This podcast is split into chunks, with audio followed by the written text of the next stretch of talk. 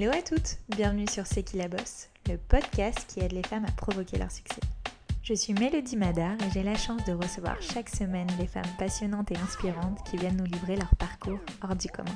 Qu'elles fassent bouger les choses, soit à la tête de leur propre entreprise ou soient reconnues pour leur talent aiguisé, elles ont toutes réussi grâce à leur conviction, leur ambition, leur force et audace à aller au bout de leurs rêves et nous livrent aujourd'hui leurs précieux conseils. Mais n'oubliez surtout pas, c'est qui la bosse, c'est vous, et ça commence maintenant.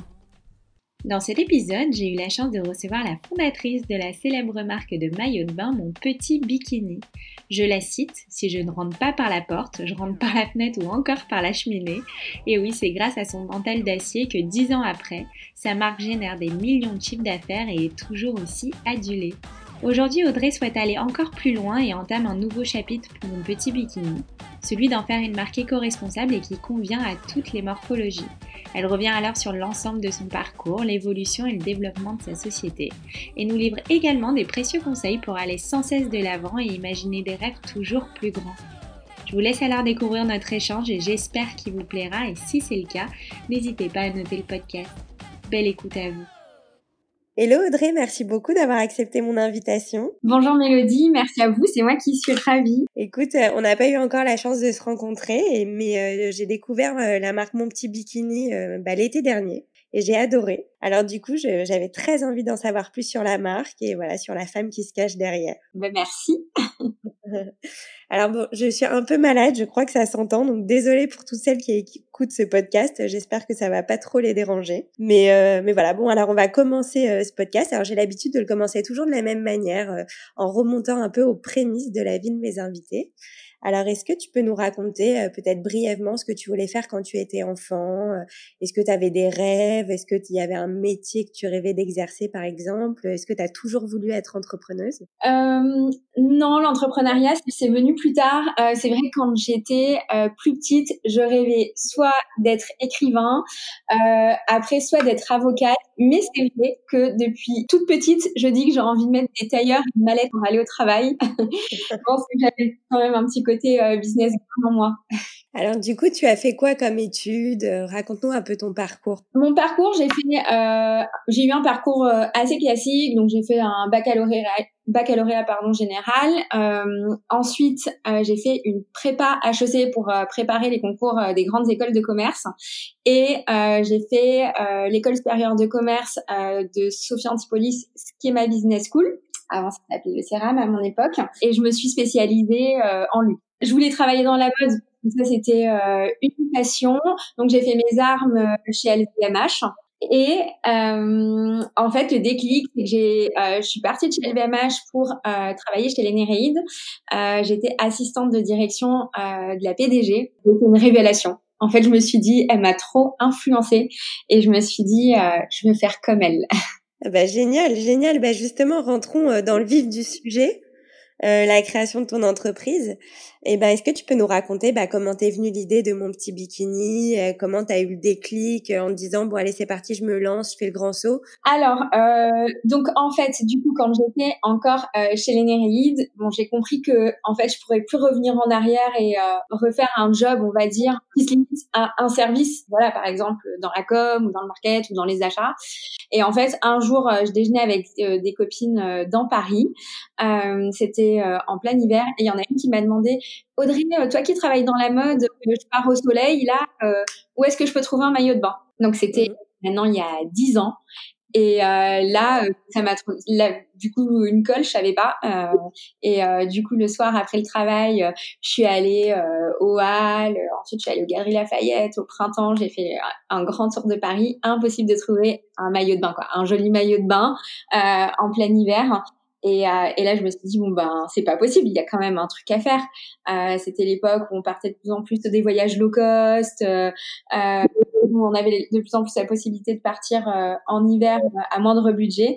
Et là, je me suis dit ben, il faut faire quelque chose. Le soir, je suis rentrée chez moi après avoir fait le tour de Paris. Je suis allée sur internet et bon à l'époque le e-commerce c'était pas du tout ce que c'était, c'était bien sûr beaucoup moins développé. On était encore au tout début et euh, ben, sur internet j'ai rien trouvé. Par contre j'ai vu que ça existait aux États-Unis, en Australie et je me suis dit mais euh, il faut trop faire ça en France. Et voilà, l'idée euh, ne m'a plus jamais lâchée. Et c'était en 2010 quoi, donc il y a 10 ans. Exactement. Donc euh, voilà, derrière, euh, bah, comme prévu, euh, j'ai arrêté mon emploi. Donc c'était un peu le saut dans le vide parce que ben j'avais un, un, super job, un super poste dans une entreprise qui me plaisait beaucoup, avec un joli salaire pour mon âge. Et, et du coup, bah je repartais, je repartais complètement de zéro. Je crois que j'avais 24 ans, 25 ans, 25 ans, ouais, 24, 25. Bah, génial. Voilà, et après, euh, bah, c'était parti, euh, business plan euh, et compagnie. et ben justement, est-ce que tu peux nous raconter euh, déjà avec quels moyens tu t'es lancé euh, Est-ce que tu avais est-ce que tu as fait une levée de fonds? Est-ce que c'était sur son fonds propre? Est-ce que tu as eu de la love money euh? J'ai fait un démarrage assez classique. Donc déjà grâce à Pôle emploi, en fait, j'ai pu regrouper tous mes mois de de chômage et en fait, ça m'a fait un apport personnel, mais bon du coup après ben, j'avais plus le chômage tous les mois, mais ça m'a permis de mettre un petit apport personnel dans l'entreprise. J'ai mon mmh qui m'a fait confiance et qui m'a donné aussi un, petit apport. Et ensuite, j'ai fait des crédits. Donc, j'ai eu à la fois des crédits à taux zéro euh, pour la création d'entreprise et des crédits bancaires euh, plus classiques. Et je crois que j'ai démarré avec 60 euh, 000 ou 70 000 euros, quelque chose comme ça. Ok, bah c'est quand même un bon budget pour démarrer. Oui, ouais, ouais, c'était bien, mais voilà, c'était ce qui correspondait, c'était le minimum. donc voilà, de la chance, j'ai réussi à convaincre les banques. Et, euh, et, euh, et, je et je me suis lancée. eh ben, génial. C'était quoi euh, mon petit bikini il y a 10 ans? Ça ressemblait à quoi? C'était quoi? On y trouvait quoi? Alors oui, c'est vrai que ça a beaucoup changé. En fait, mon petit bikini à l'époque, le but c'était qu'il y ait le plus de maillots de bain possible, mais qui venait, euh, qui viendrait d'un peu partout en monde, d'un peu partout dans le monde, des quatre coins du monde. Euh, et qui ait beaucoup de choix et surtout des marques qu'on connaissait pas euh, en France. Parce que j'avais eu la chance de beaucoup voyager quand euh, j'étais petite. Et à chaque fois je ramenais de, de, pays étrangers des super beaux maillots de bain. Je disais ah mais c'est trop beau et on trouve pas ça en France. Donc voilà c'était vraiment de proposer un large choix et des marques qui sortaient un peu de ce qu'on avait l'habitude de voir sur le marché français. Donc en fait j'étais distributeur multimarque un e-commerce pure player. Donc voilà ça c'était vraiment la stratégie de début et, euh, et euh, d'année en année, j'augmentais euh, le nombre de marques et le nombre de produits sur mon site pour qu'il y ait toujours plus de choix. Et ça a été difficile de les convaincre, les marques, de te faire confiance Non, ça a été difficile, surtout que, bah, voilà, comme je disais, le e-commerce était encore au début et que personne n'y croyait. Il y a eu un nombre de personnes un, incroyables qui m'ont dit non mais ça va jamais marcher, personne n'achètera jamais un maillot de bain sur internet. Aujourd'hui on se dit mais c'est hallucinant qu'on ait pu dire des choses comme ça, mais euh, c'est la mais euh, c'est la vérité. Euh, mais bon, moi je suis persuadée que que, que ça pouvait se faire. Et les marques me disaient pareil. Les marques me disaient non, mais un maillot de bain, ça s'essaye, euh, ça marchera pas, je crois pas en ton projet. Et ben du coup, j'ai ramé. Et c'est là, euh, c'est là qu'il faut vraiment croire en son projet, croire en son rêve, parce que on me disait non, je revenais. Quoi, voilà, si je rentre pas par la porte, je rentre par la fenêtre et après par la cheminée. j'adore, j'adore toujours comme ça. C'est ce que je dis toujours à mes employés. Genre, elles me disent euh, Ah ben non, c'est par ici. Non, mais toi aussi, essayez par la fenêtre, parce que si t'as que essayé par la porte, c'est sûr que. c'est sûr qu'il n'y arrivera pas. Et euh, donc, du coup, voilà, finalement, j'ai réussi euh, à choper une grosse marque qui était euh, Banana Moon. Euh, ils m'ont fait confiance. je les en remercie encore aujourd'hui. Et du coup, bah, après, une fois que j'ai eu une grosse marque, puis, puis une deuxième, puis une troisième. Après, toutes les autres marques, du coup, voulaient aussi être représentées sur mon site. Bah, j'avoue que ça a été une stratégie payante. C'est vrai que depuis le début, j'avais envie de créer euh, ma propre marque. Mais euh, voilà, je me suis dit, mais ça va être tellement dur d'avoir de la visibilité. Il va falloir beaucoup de communication, beaucoup de budget. Je connaissais pas du tout le marché du maillot de bain aussi. En plus, euh, j'avais, j'avais pas d'expérience parce que j'avais travaillé dans le luxe avant et dans les bijoux. Donc, donc voilà, je me suis dit, je vais prendre des grosses marques pour avoir euh, une notoriété et de la visibilité et surtout que les gens achètent aussi euh, en confiance parce qu'ils connaissent déjà ces marques. et euh, comment en 10 ans, justement, tu as réussi à faire évoluer ton entreprise, à la développer Qu'est-ce qui a changé? Est-ce que tu as fait des pivots, ce qu'on appelle des pivots? Tu as changé un peu d'orientation au fur et à mesure des années Parce que c'est vrai qu'au départ, c'était simplement une marketplace finalement et petit à petit, tu as commencé à créer ta propre ligne de maillot de bain. Exactement. Je pense que pour euh, perdurer euh, dans n'importe quel euh, business, il faut savoir se renouveler et faire évoluer la stratégie de l'entreprise. Euh, donc du coup, euh, très rapidement, voilà, comme tu l'as dit, j'ai eu envie euh, de créer ma propre marque pour qu'il y ait aussi mon empreinte, mon style sur le site. Et surtout, c'était une marque qui venait en fait à force que les clientes me disent ah mais on trouve pas ça, euh, on trouve pas si, euh, on aimerait avoir tel type de maillot de bain, tel prix. Euh, donc du coup voilà j'ai eu envie d'écouter mes clientes euh, et de lancer euh, ma marque. Donc on peut dire que j'ai complètement pivoté. Au début bah, ma marque avait une petite ambition et en fait très rapidement en fait dès le lancement au bout de 15 jours ma marque elle s'est placée numéro un des ventes. Incroyable. Voilà. Et, euh, et du coup, jusqu'à en venir à aujourd'hui, ben en fait, euh, je ne veux plus faire que ma marque euh, et euh, je vais arrêter euh, le multimarque. Voilà. Euh, tu parlais voilà de, de, tes clients, des demandes des clients. Est-ce que au début, quand tu as élaboré ta propre collection et ta propre ligne de maillot de bain, tu t'es basé sur euh, ce que tu entendais des clients, les retours des clients, les statistiques, euh, euh, les retours que tu avais voilà, sur les ventes que tu faisais. Comment tu as élaboré en fait cette première ligne pour qu'elle corresponde au mieux à ton ADN et à tes envies, mais aussi aux volontés des clients? Complètement. Bah, en fait, je crois que j'ai lancé ma marque de maillot de bain au bout de 4-5 ans. Et donc, du coup, j'avais 4-5 ans de vente, d'analyse sur le site qui me permettait de savoir c'était les meilleures couleurs, les meilleures tailles, les meilleures formes, et aussi euh, d'avoir euh, tous les retours euh, des clients que l'on notait précisément au fur et à mesure. Et donc du coup, j'ai complètement basé ma marque sur ce qui manquait sur le marché du maillot de bain en France. Et en fait, l'idée de mon petit bikini à la base, c'était des maillots de bain mode, mais euh, accessibles, parce que un des reproches euh, que j'avais sur mon site, c'était OK, t'as plein de jolies marques, c'est canon, euh, mais euh, tout le monde peut pas se les offrir. Et euh, moi, j'avais vraiment envie euh, que mes maillots de bain soient accessibles à tous. Et ben justement, mon petit bikini aujourd'hui, c'est quoi? C'est quoi les valeurs de ta marque, la vision, à qui elle s'adresse? Voilà, raconte-nous un peu maintenant ce que c'est mon petit bikini. Alors, je continue du coup à, à, à, à, changer de stratégie, quoi, pas changer de stratégie, mais à étoffer ma gamme euh, chaque année euh, et à continuer à écouter mes clientes. Donc aujourd'hui, ça a encore changé par rapport à il y a quatre ans.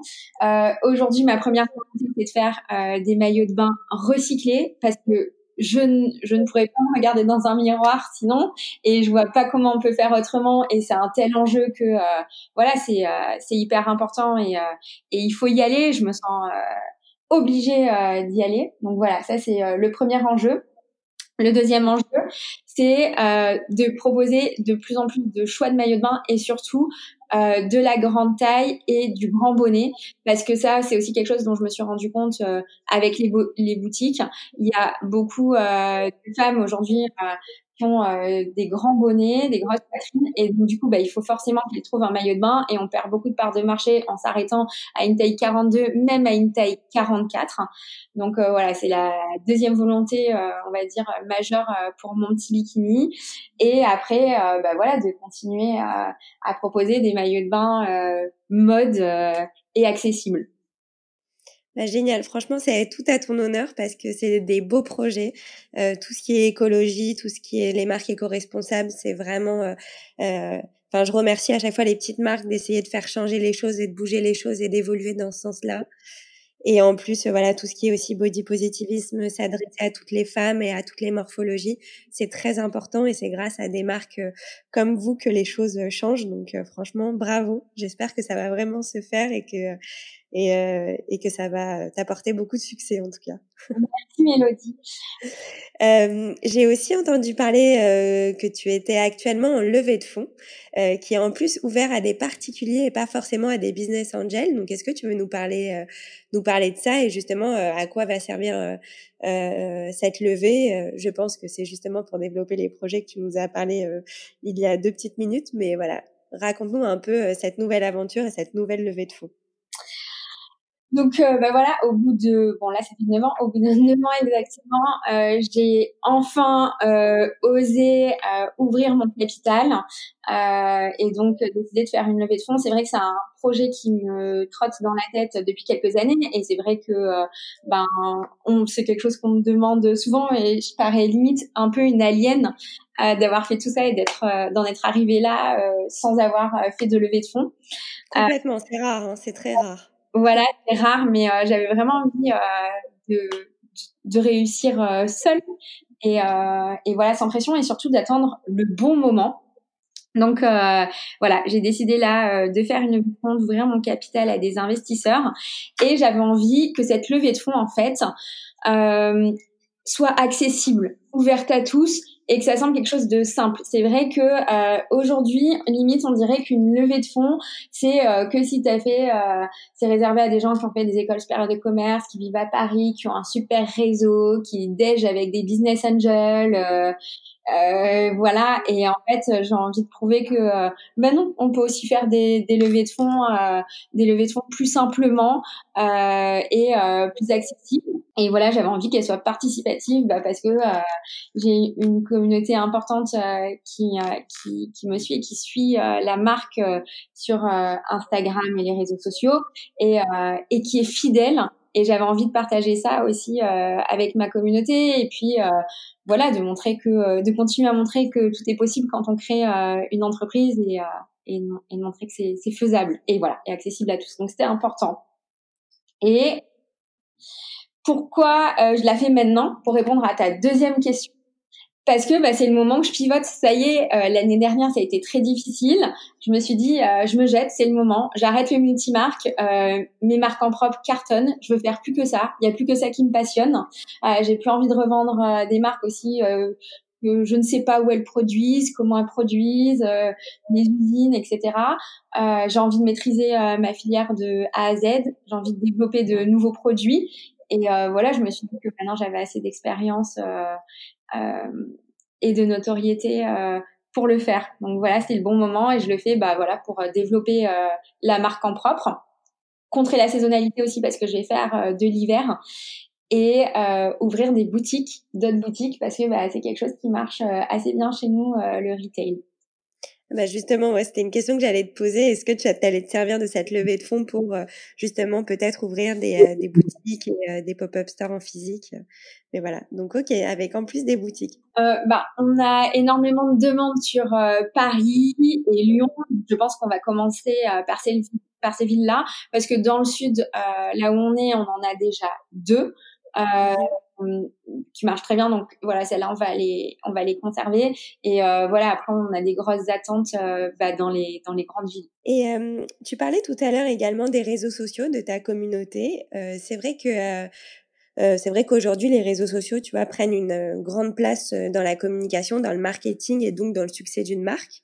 Et toi, tu es très actif dessus, sur ton compte perso, mais aussi sur le compte de mon petit bikini. Est-ce que tu peux nous raconter comment tu as fait pour construire une communauté aussi puissante, mais surtout aussi fidèle et engagée?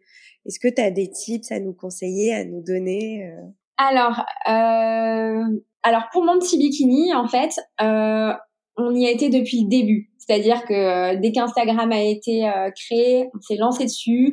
Euh, je me suis dit, je le sens trop bien, ça va cartonner Instagram. En fait, on a été une des premières marques, je dirais même la première marque à faire des collabs avec euh, des influenceuses qui avaient à l'époque vraiment pas beaucoup de followers parce que bah genre 5000, 6000, 10 000 parce que bah c'était euh, le tout début puis à l'époque euh, c'était blogueuse et donc du coup dès le début dès la première année d'Insta, on a commencé à faire des partenariats et à travailler avec des influenceuses. Ça a été une stratégie payante parce que, en fait, du coup, euh, je me souviens, je crois qu'une des premières, euh, ben, évidemment, mais elle va avoir euh, que 30K quand on a commencé à bosser avec elle, Fringe Jeune Frange.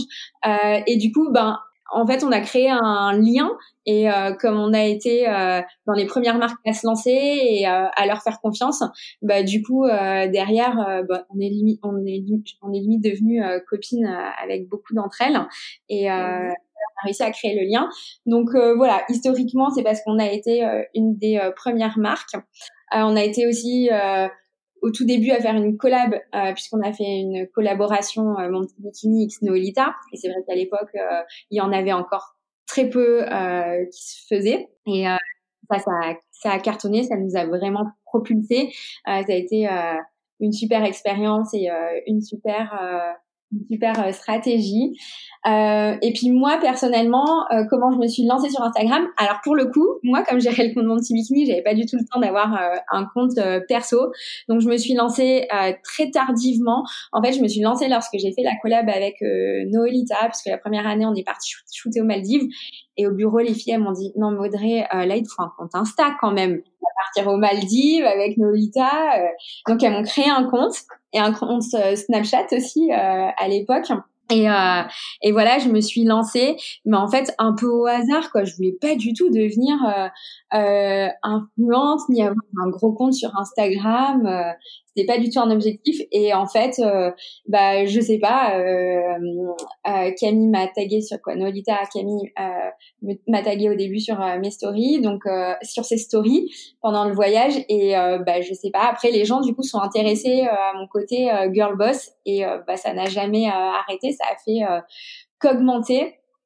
Donc les tips, je sais pas trop. C'est voilà, je pense que c'est le côté girl boss qui plaît parce que ben il y en a pas tant que ça quand même euh, en France. Et, euh, du coup j'avais on, va dire une petite euh, spécialité et, et, les gens me créent me suivent parce que euh, ben je les influence dans la création d'entreprise et que je pense que c'est motivant. Donc voilà. Et puis ben moi comme c'était pas du tout une stratégie je pense que c'est voilà ensuite le naturel qui, qui fonctionne et voilà être sincère avec sa communauté Complètement. Et est-ce que tu recommandes justement à toutes celles qui ont envie de se lancer et de monter leur boîte de d'utiliser les réseaux sociaux pour euh, bah, pour incarner leur marque, montrer euh, leur euh, les coulisses de de la création de leur entreprise, voilà, de montrer un peu tout ce qui se cache derrière leur marque? Parce que c'est vrai que toi sur ton compte tu le fais énormément, tu réponds beaucoup aux questions, tu montres beaucoup ce que tu fais, tu montres vraiment l'envers du décor de la vie d'une entrepreneuse et tu incarnes beaucoup mon petit bikini. Est-ce que tu penses que c'est une bonne méthode et une bonne stratégie euh, pour pour justement quand on a envie de lancer son sa marque Alors oui, euh, j'en parlais encore avec une autre marque euh, ce week-end, le Petit Cartel, euh, qui est aussi beaucoup sur les réseaux. Je pense que les gens, ils ont besoin qu'il y ait un visage humain derrière une marque. Aujourd'hui, ils ont besoin de se reconnaître en quelqu'un. Et c'est vrai que les comptes marques un peu impersonnels, c'est très difficile. ça convertit moins bien que euh, quand c'est euh, un humain euh, qui parle d'une marque, d'un produit et qui l'incarne. Donc complètement, il faut il faut le faire. c'est c'est très intéressant et je pense que c'est que que comme ça que ça peut marcher. Voilà, ils ont besoin de s'attacher et et, et de connaître qui y a derrière. Ok. Et je reviens un peu sur ce que tu as dit tout à l'heure quand tu parlais des collaborations avec les influenceuses. Euh, tes collaborations avec les influenceuses, ça peut, ça prend quelle forme euh, généralement? C'est soit euh, vraiment de, de co-créer une collection ensemble, ou soit simplement de, du, de la sponsorisation de produits? alors, bah, ça peut être les deux. Euh, donc nous, c'est vrai qu'au début, au tout début d'Instagram, on faisait euh, que du gifting, c'est-à-dire qu'on envoyait des maillots de bain aux influenceuses. Euh, à l'époque, euh, c'était beaucoup plus facile. Aujourd'hui, j'arrête tout de suite une marque qui se dit ouais, on va faire du gifting et avec les influenceuses et ça va marcher parce que non, maintenant il y a quand même il faut rémunérer maintenant les influenceuses. On a compris que c'était un véritable métier et que tout travail mérite salaire. Exactement. Donc euh, voilà, maintenant euh, il faut euh, des budgets, mais voilà la, la sponsorisation c'est quelque chose que qui se fait beaucoup et qui fonctionne pour les marques, euh, on le sait. Après, moi, je suis plus dans euh, de la co-création et du co-branding euh, parce que ben, ben, ça, apporte beaucoup à la marque et j'aime créer en fait avec une influenceuse quand elle a un univers hyper affirmé parce que ben, ça m'inspire et que du coup les résultats derrière sont sont super jolis. Donc voilà, je choisis pas les influenceuses au hasard. En fait, c'est des fois j'ai des flashs, il y a des filles, elles ont tellement leur univers et leur style que je me dis ah non mais ça leur irait trop bien de faire une collection de maillots de bain euh, ou ou d'accessoires ou de pyjamas comme ça.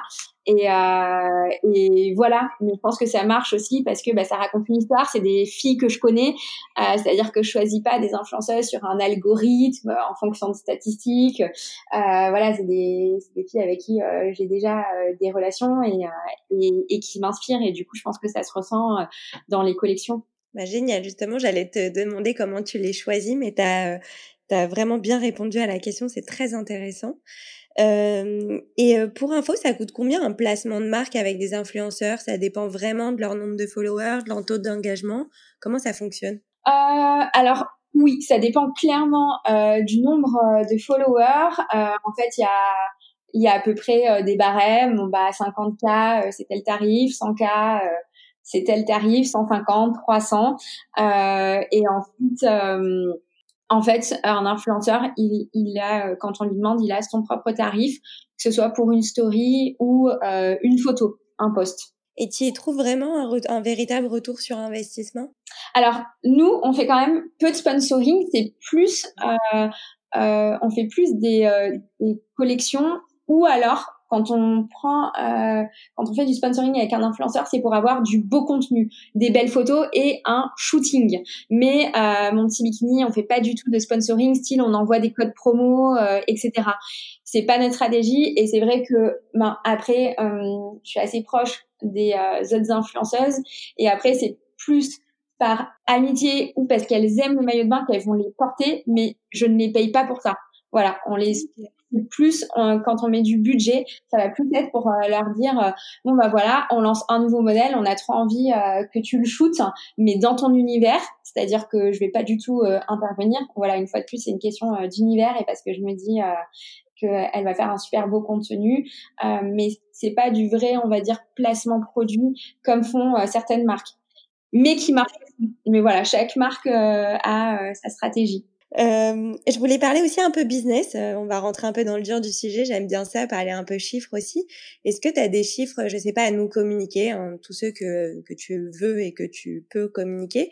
Mais voilà, vous êtes combien peut-être euh, maintenant à travailler chez mon petit bikini euh, Si tu communiques sur ton chiffre d'affaires, euh, en gros, tu peux y aller. On est sur C'est qui la bosse. Tu peux te lâcher. Fais-nous rêver.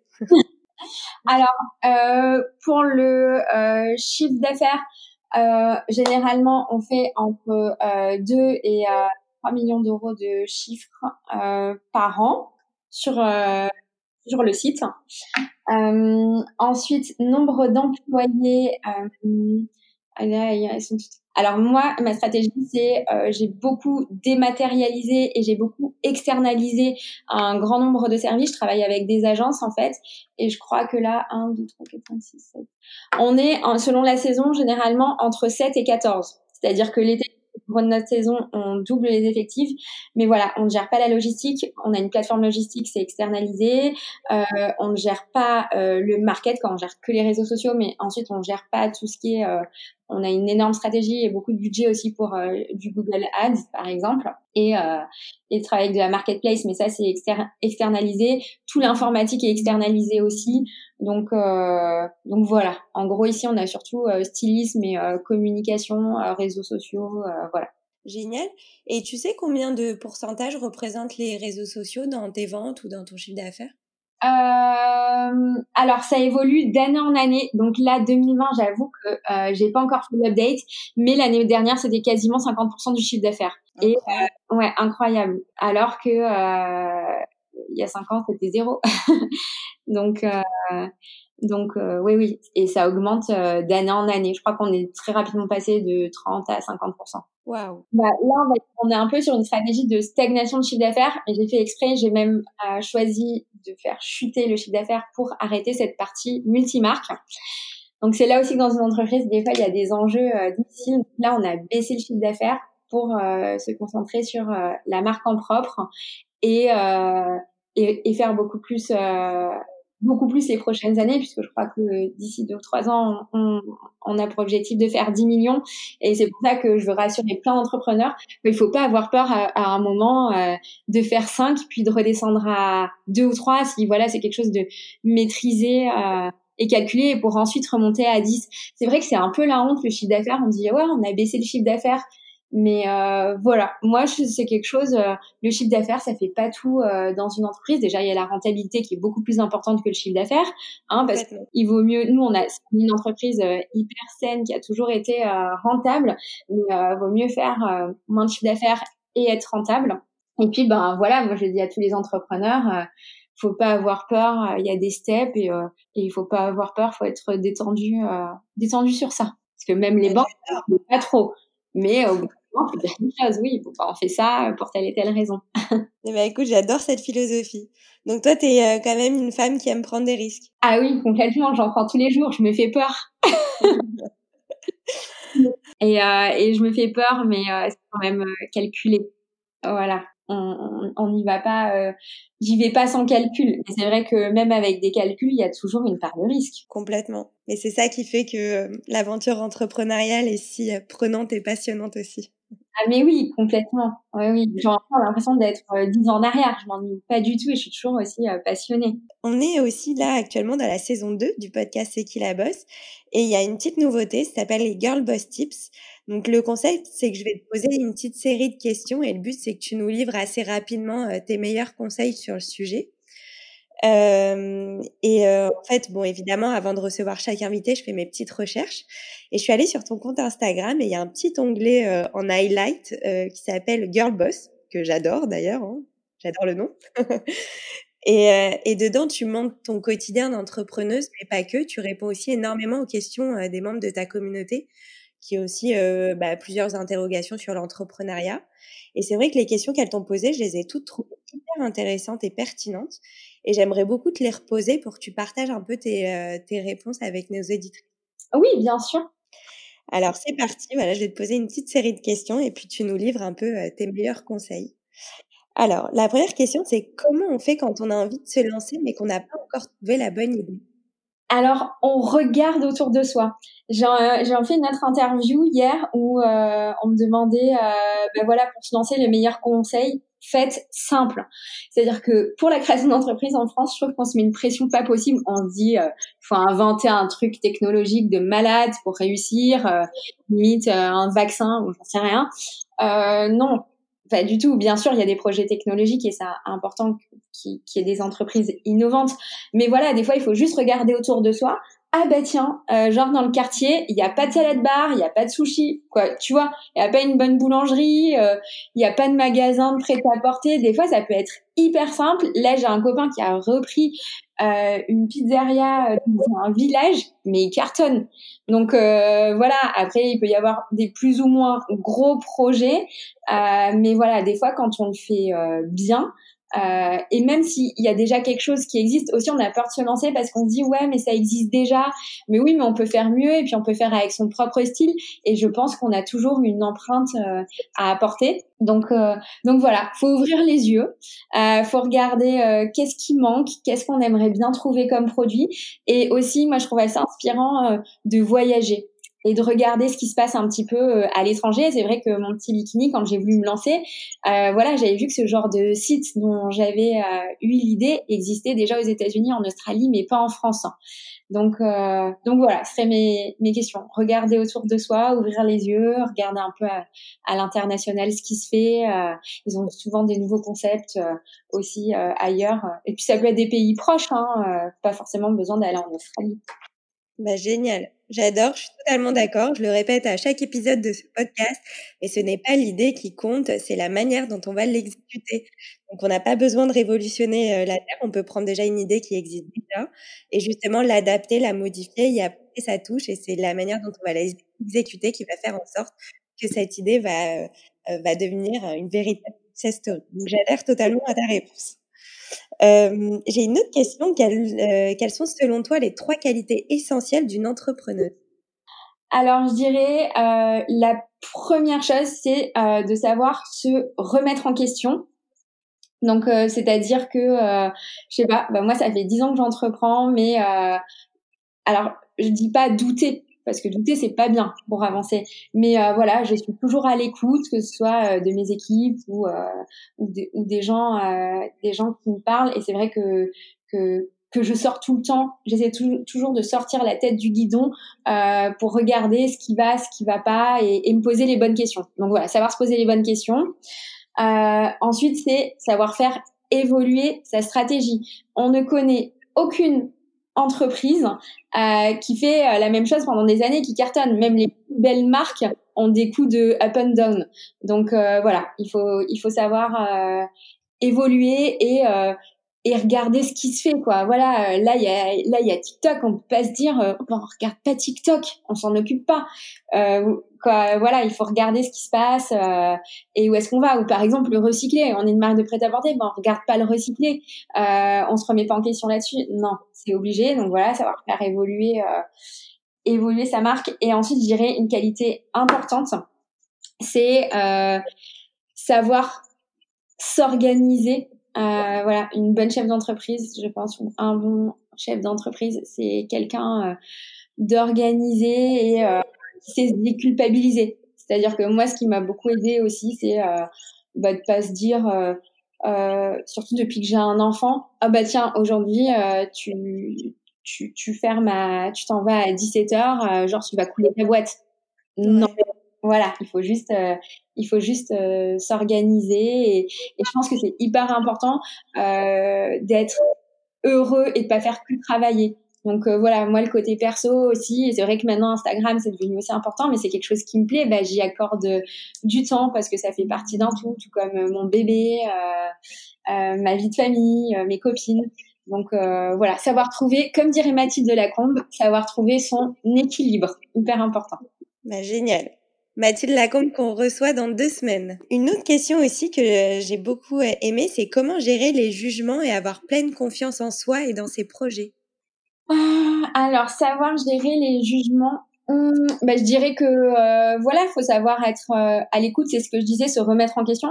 Après, il y a des bons jugements il y en a qui sont moins intéressants. Euh, avec l'expérience, je prends euh, plus rien à cœur.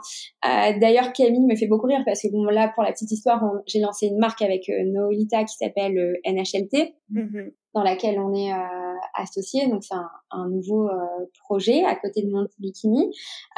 et c'est vrai que au début, quand on crée une entreprise, et je me retrouve en, en elle, même si bon, c'est aussi une girl boss, hein, mais on va dire euh, pas euh, dans avoir une marque, mais on prend tout à cœur.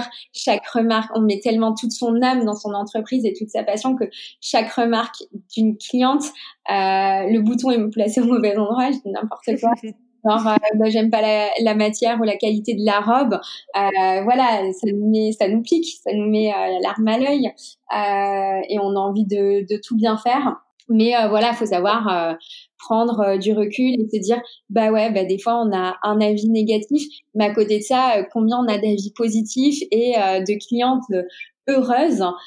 donc voilà, faut essayer de faire la balance et de pas prendre les choses trop à cœur, mais quand même écouter. Parce que si au bout d'un moment, sur une robe, ça fait dix fois qu'on nous dit, euh, je sais pas, la qualité ou la coupe ça va pas, ben là il faut faire quelque chose et il faut savoir se remettre en question. Donc c'est une question de dosage c'est vrai qu'au début, on prend tout à cœur, donc faut savoir prendre un peu de recul.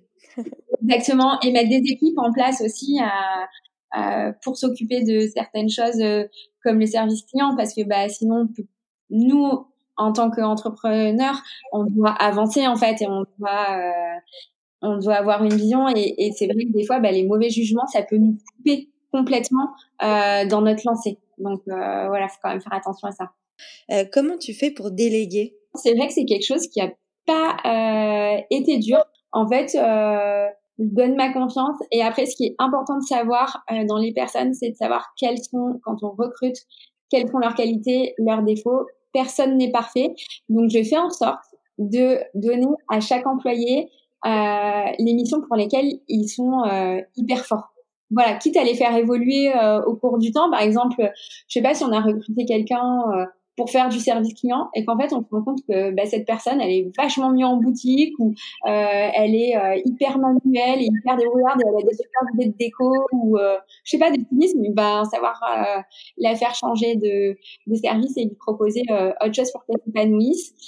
Euh, donc voilà, euh, léguer, c'est vrai que c'est franchement c'est hyper important parce qu'on ne peut pas avancer. C'est aussi pour ça que j'ai pris dès le début une plateforme logistique externalisée pour faire les colis parce que quand on est chef d'entreprise, on ne peut pas passer 90% de son temps à faire des colis, c'est pas possible. Bien sûr. Donc euh, savoir déléguer vraiment, mais c'est hyper important. Et là, je lance d'ailleurs un énorme euh, épisode de recrutement dès la semaine prochaine. Je pense c'est la rentrée, euh, bah parce que pour aller euh, faire une élection et pour aller chercher 10 euh, millions d'euros, voire voire plus, il faut il faut être bien entouré. J'y arriverai pas seule. eh ben génial, l'appel est lancé. En plus, c'est beau d'embaucher en plein Covid. J'adore. On n'a pas peur. On y va. Magnifique. Magnifique. Et euh, je reviens rapidement sur ce que euh, tu as dit tout à l'heure, euh, notamment sur l'organisation de ta vie pro et ta vie perso. donc voilà, l'idée c'est, voilà, tu es une girl boss, hein, mais tu es aussi une même boss. Hein, tu es maman et justement, comment on fait pour gérer un peu sa vie de femme, sa vie d'entrepreneuse, sa vie d'influenceuse aussi et sa vie de maman? Alors, je le dis tout de suite, on va pas se mentir, ça a été un peu dur au départ de trouver cette organisation et cet équilibre. Euh, et là, euh, quand j'ai encore une copine qui a accouché il y a pas longtemps qui me dit mais j'espère que je vais réussir avec mon bébé à continuer comme toi à à mener à la fois une vie euh, active professionnelle euh, hyper passionnante euh, intéressante et à m'occuper de mon bébé et de ma famille et de ma vie de famille. Donc en fait, j'ai dit, va falloir être patiente à un moment, faut lâcher un peu. C'est vrai qu'il y a une période entre euh, le moment où on accouche et, euh, et le moment où on commence à s'organiser. Il y a quelques mois de flottement. Mais voilà, on part, euh, on passe toute, on passe toute par là. Euh, faut savoir l'entreprise. C'est Caroline Sauveur aussi qui parlait de ça. Elle m'a dit un jour, faut lâcher prise. moi, j'ai lâché prise.